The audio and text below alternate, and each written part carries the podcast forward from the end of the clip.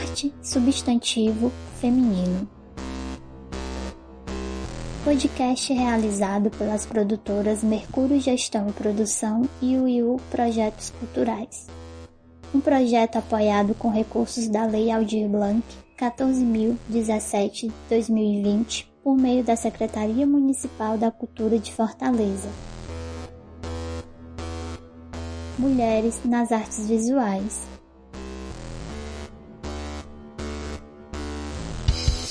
Pensar este tema traz reflexões que atravessam a história das civilizações, gênero, espaços, público e privado, e as contribuições do movimento feminista para a arte são algumas questões para conversar sobre representatividade. No Ceará, é possível acompanhar a produção de mulheres nas artes visuais a partir de diversos suportes e formas de expressão. A convidada de hoje é Raíza Cristina. Olá, Raíza. É muito feliz de ter você aqui com a gente. Olá, querida Will. Olá, aqueles que nos escutam. É uma alegria colaborar com um projeto dedicado especialmente a artistas mulheres que vivem em Fortaleza, que atuam na cidade. Eu me sinto honrada em estar aqui compondo essa cena inquieta. Raíza, o teu trabalho traz fortemente a temática do corpo, principalmente o nu e as relações de intimidade. Como você percebe as conexões entre o corpo e o feminino na história da arte? Cresci em volta de muitos livros, dentre volumes da literatura nacional, clássicos estrangeiros, russos, coletâneas de contos mundiais, contos de mistério, títulos de sociologia, história, marxismo e algumas coleções de pintura. Essa era a biblioteca de meu pai, que carecia de autores latino-americanos, poesia em geral e filosofia contemporânea. Mais tarde eu cuidei dessas lacunas da biblioteca, que hoje está dividida entre o sertão de Senador Pompeu, a maior parte dela fica no sertão, e nosso apartamento no bairro de Fátima em Fortaleza. Por conta dessas coleções de arte que papai me apresentava, eu já possuía um repertório de imagens da história da arte dita oficial, entre o Renascimento e os movimentos de arte moderna. Então, alguns artistas me arrebataram de imediato, como os impressionistas e também Van Gogh e Gauguin, pela relação com a cor e a maneira de tratar as figuras, né? Os impressionistas pela maneira de, por exemplo, olharem para a água, né? A água se torna um tema, né? Algo que é tão difícil de, de, ser capturado através do desenho da pintura. Só mais tarde me dei conta de que não havia uma mulher sequer figurando dentre toda essa narrativa. O corpo nu estava sempre presente, tanto em cenas mitológicas como no tema recorrente das banhistas, por exemplo. A figura da mulher aparecendo enquanto representação, mas não a mulher como autora das imagens. Estudei História da Arte no curso de Artes Visuais, na graduação no Instituto Federal do Ceará, e devo admitir que a história se manteve majoritariamente como uma sequência de nomes de artistas homens. Tempos depois, quando comecei a formular ementas de oficinas para abordar o desenho de observação, a presença da figura humana, o corpo nas artes ou a história da aquarela, é que iniciei de fato uma pesquisa pessoal em busca das artistas mulheres. Eu lembro o quanto fiquei surpresa ao conhecer a produção de Berthe Morisot e Mary Cassatt, duas impressionistas que foram muito atuantes, conhecidas no meio cultural delas e cujas obras têm um valor muito especial. Elas retratavam o universo feminino da classe média burguesa ali do final do século XIX, cenas de encontro entre amigas, para o chá, o café da tarde, mas também a solidão da maternidade, os jardins, os ambientes da casa. Eu achei absurdo só chegar a conhecer a obra delas recentemente, depois dos 30. Eu que me achava tão familiarizada ao impressionismo.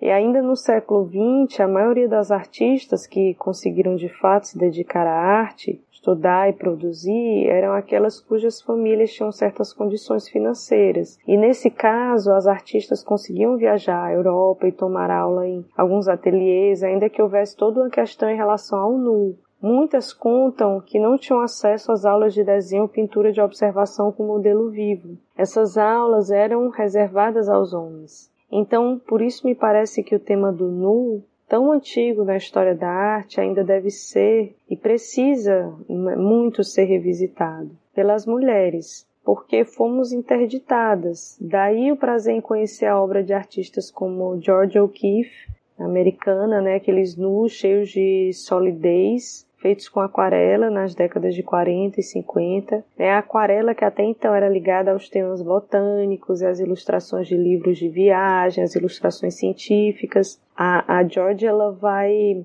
trabalhar com a aquarela de um jeito surpreendente porque os corpos que ela criava, eles pareciam assim, eles davam essa impressão de matéria muito forte, eles eram pesados, assim, eles, eles ocupavam realmente um espaço no mundo. É, mas, assim, contemporaneamente, a Nadine Farage, por exemplo, é uma artista canadense e, a meu ver, ela também vai subverter o tratamento dos corpos com aquarela. Em vez de seguir por um caminho de delicadeza e romantismo, ela utiliza o que a aquarela tem de mais potente, que é a mancha, a mancha descontrolada, a falha do branco do papel. Então ela cria corpos desfigurados, aberrantes, grotescos e sensuais. Os cabelos, o pelo, né, os pelos, as unhas se tornam temas eróticos na poética da Nadine que alarga a noção né, de erótico. A sua produção, juntamente é, com a obra das brasileiras Marcela Cantuária,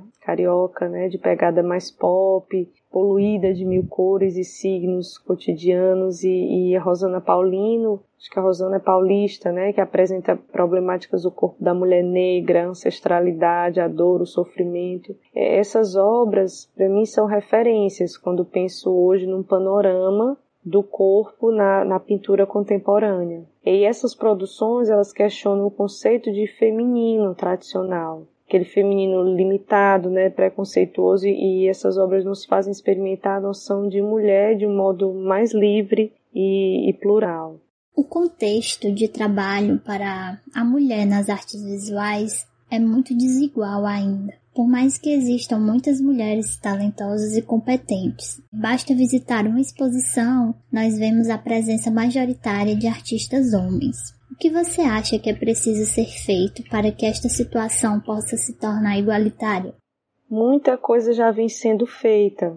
Tenho lido uma série de artigos e pesquisas que revisitam períodos da história da arte fazendo exatamente esse recorte, que é o de apresentar mulheres artistas atuantes né, em suas épocas que foram excluídas dessas narrativas oficiais. Também tenho visto muitas pequenas formações em história, né, cursos teóricos e oficinas voltadas para artistas mulheres. Há poucos dias li um artigo da pesquisadora Joami, que é professora da Unilab e da UFC. É, eu sei que ela vem pesquisando há alguns anos mulheres na arte urbana aqui no Ceará. A Bruta Flow, por exemplo, a produtora da Nádia Souza e da Camila, ganhou um edital de ocupação do Sobrado, né, o Espaço Cultural de Artes Visuais, no centro da cidade de Fortaleza. E elas vão ocupar, vão criar uma programação para boa parte do primeiro semestre de 2021. Eu sei que elas programaram duas grandes exposições e uma delas é voltada para artistas mulheres do Ceará, com curadoria de uma artista e pesquisadora cearense que admiro muito, a Valéria Américo. Então, sem dúvida, essas iniciativas, né, eventos, ações, exposições, festivais, feiras de mulheres envolvendo outras mulheres na produção, na pesquisa, na curadoria, na concepção, na realização, na organização. Essas iniciativas elas têm alterado a rede de agenciamentos no nosso campo da arte e da cultura. Essas alterações acontecem por causa da nossa presença e já são realidade.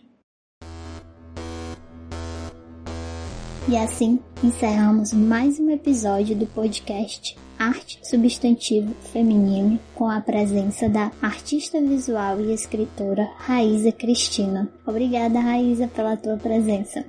Foi um prazer conversar com você e participar desse projeto tão bonito, tão importante. E eu queria me despedir falando do quanto eu acho que é importante nós, mulheres, artistas, tocarmos em temas que por mais que já tenham sido muito trabalhados né, ao longo da história da arte, temas seculares, mas que a gente precisa ter a consciência de que foram temas muito trabalhados por homens, né? Eu estou falando aqui também é, tendo em vista a literatura, né? É, nós, mulheres, ainda temos muito a falar do tema do desejo, por exemplo, porque é, esse tema talvez, talvez não, ele foi trabalhado exaustivamente na perspectiva de homens e, e estamos no momento de, de falarmos, né, de termos voz e a gente precisa se colocar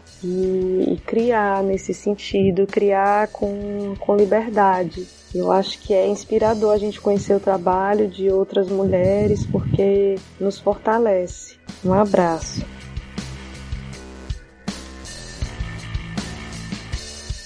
Arte Substantivo Feminino Podcast tem a equipe técnica totalmente formada por mulheres. Produção Nádia Souza e Wilma Farias. Designer Débora Meira. Edição Débora Souza. Trilha Banda Ouse.